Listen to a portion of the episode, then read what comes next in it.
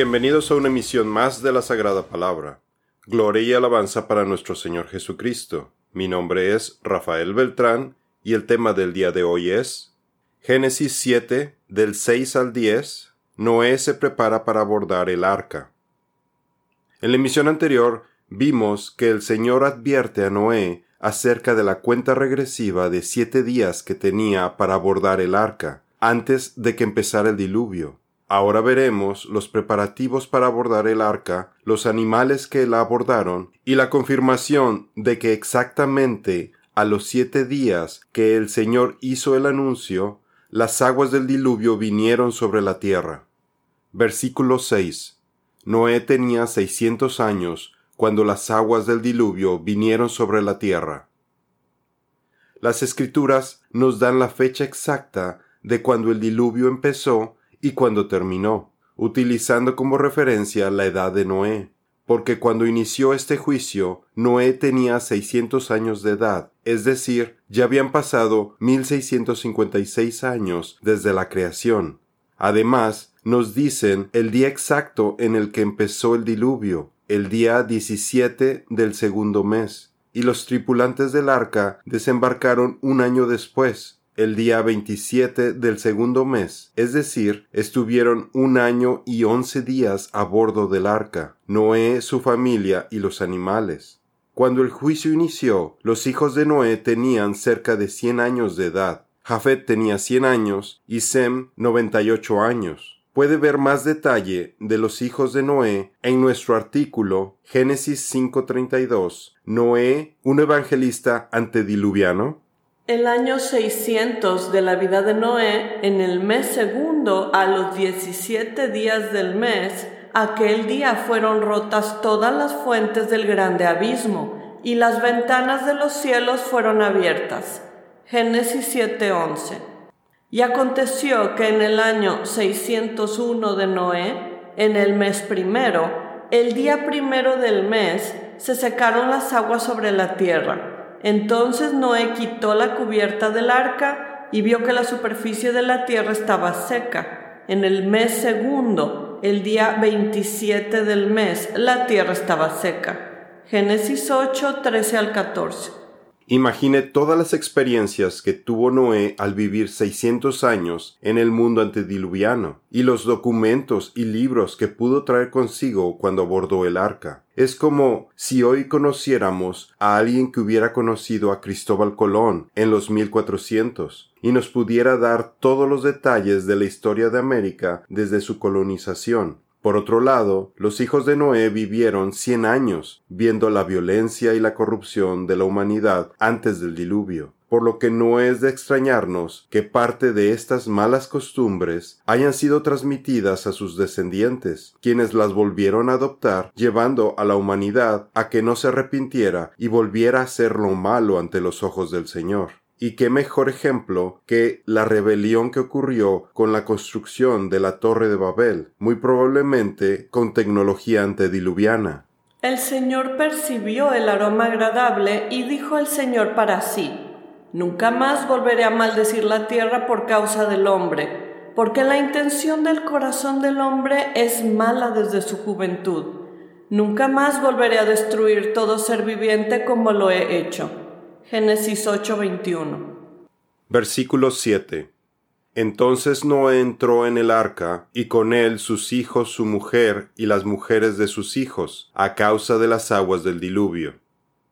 Los versículos del 7 al 10 nos describen con mayor detalle acerca de todas las actividades que fueron resumidas en Génesis 7.5, las cuales Dios había ordenado a Noé en Génesis 7 del 1 al 4 y las escrituras nos van a dar aún más información de los preparativos para abordar el arca en Génesis 7 del 13 al 16. Esta repetición en la Biblia nos habla del énfasis y la importancia de este evento, ya que cualquier ser o cosa que no estuviera en el arca sería destruido. Esto nos muestra el gran contraste entre Noé y su familia, que fueron salvados, pero para el resto de la humanidad la vida continuó como de costumbre, hasta que las aguas del diluvio llegaron, y fue demasiado tarde para ellos. Este pasaje debería enseñar la diligencia que debemos de tener todos los cristianos al Señor, porque como Jesús dijo a los apóstoles en Mateo 24:44, debemos estar constantemente trabajando para Él y estar preparados para su regreso, porque no queremos ser sorprendidos como les ocurrirá a los incrédulos. Porque como en los días de Noé, así será la venida del Hijo del Hombre. Pues así como en aquellos días antes del diluvio estaban comiendo y bebiendo, casándose y dándose en matrimonio hasta el día en que Noé entró en el arca, y no comprendieron hasta que vino el diluvio y se los llevó a todos. Así será la venida del Hijo del Hombre. Mateo 24, 37 al 39. Versículos 8 y 9 de los animales limpios y de los animales que no son limpios, de las aves y de todo lo que se arrastra sobre la tierra, entraron de dos en dos con Noé en el arca, macho y hembra, como Dios había ordenado a Noé. Estos versículos nos describen los animales que abordaron el arca, y si ponemos en conjunto toda la información que se nos es revelada en Génesis 6, 19 y 20, 7, 2 y 3, Génesis 7, 8 y 9 y Génesis 7 del 14 al 16, vemos cómo armoniza en una imagen con lujo de detalles los animales que fueron traídos por el Señor a Noé de la misma forma en la que el Señor guió a las vacas que llevaron el arca de la alianza de regreso a Israel, o cuando los cuervos llevaron alimento a Elías, y el pez que tragó y vomitó a Jonás. Ahora el Creador estaba poniendo a todos estos animales al cuidado de Noé y su familia, con el objetivo de que les preservara la vida dentro del arca, con una correcta alimentación y cuidados, para que el macho y la hembra pudieran multiplicarse en el mundo postdiluviano. También se hizo la distinción de que de los animales limpios tenía que cuidar de siete parejas porque servirían para sacrificios, alimento, leche, huevos, pieles y de ayuda para el trabajo de la tierra. Es posible que los animales limpios que Noé utilizaría para el sacrificio le hayan pertenecido a él y a su familia, porque si estos animales no le costaron a Noé, no serían realmente un sacrificio como después nos lo explicaría el rey David en 2 de Samuel 24:24. También se habla de otra característica, de la que luego hablaremos con mayor detalle, acerca de los animales que abordaron el arca. Se menciona que eran seres que respiran, lo que elimina a muchos animales para abordar el arca, como por ejemplo los insectos. Pero el rey dijo a Arauna, no, sino que ciertamente por precio te lo compraré, pues no ofreceré al Señor mi Dios holocausto que no me cueste nada y David compró la era y los bueyes por cincuenta ciclos de plata. Segunda de Samuel 24:24. Tomaron dos vacas con crías, las ataron al carro y encerraron sus becerros en casa. Y las vacas tomaron el camino recto en dirección a Betsemes. Iban por el camino mugiendo mientras iban, y no se desviaron ni a la derecha ni a la izquierda Primera de Samuel 6, 10 y 12. Para el cuidado de los animales, Noé debió haber planeado y diseñado los sistemas para distribuir los alimentos y el agua a las jaulas de los animales, tal vez hasta con dispositivos automáticos que proveyeran el alimento y agua sin necesidad de que lo hicieran Noé o su familia. De la misma forma, debió haber tenido sistemas para el manejo de los desechos, como una capa gruesa de paja en el piso, que pudo ayudar a colectar los desechos, a neutralizar los malos olores y los efectos del amoníaco, lo que disminuiría el trabajo de estar limpiando todo el tiempo. Además, está el factor de que algunos animales hayan hibernado. Versículo 10. Aconteció que a los siete días las aguas del diluvio vinieron sobre la tierra.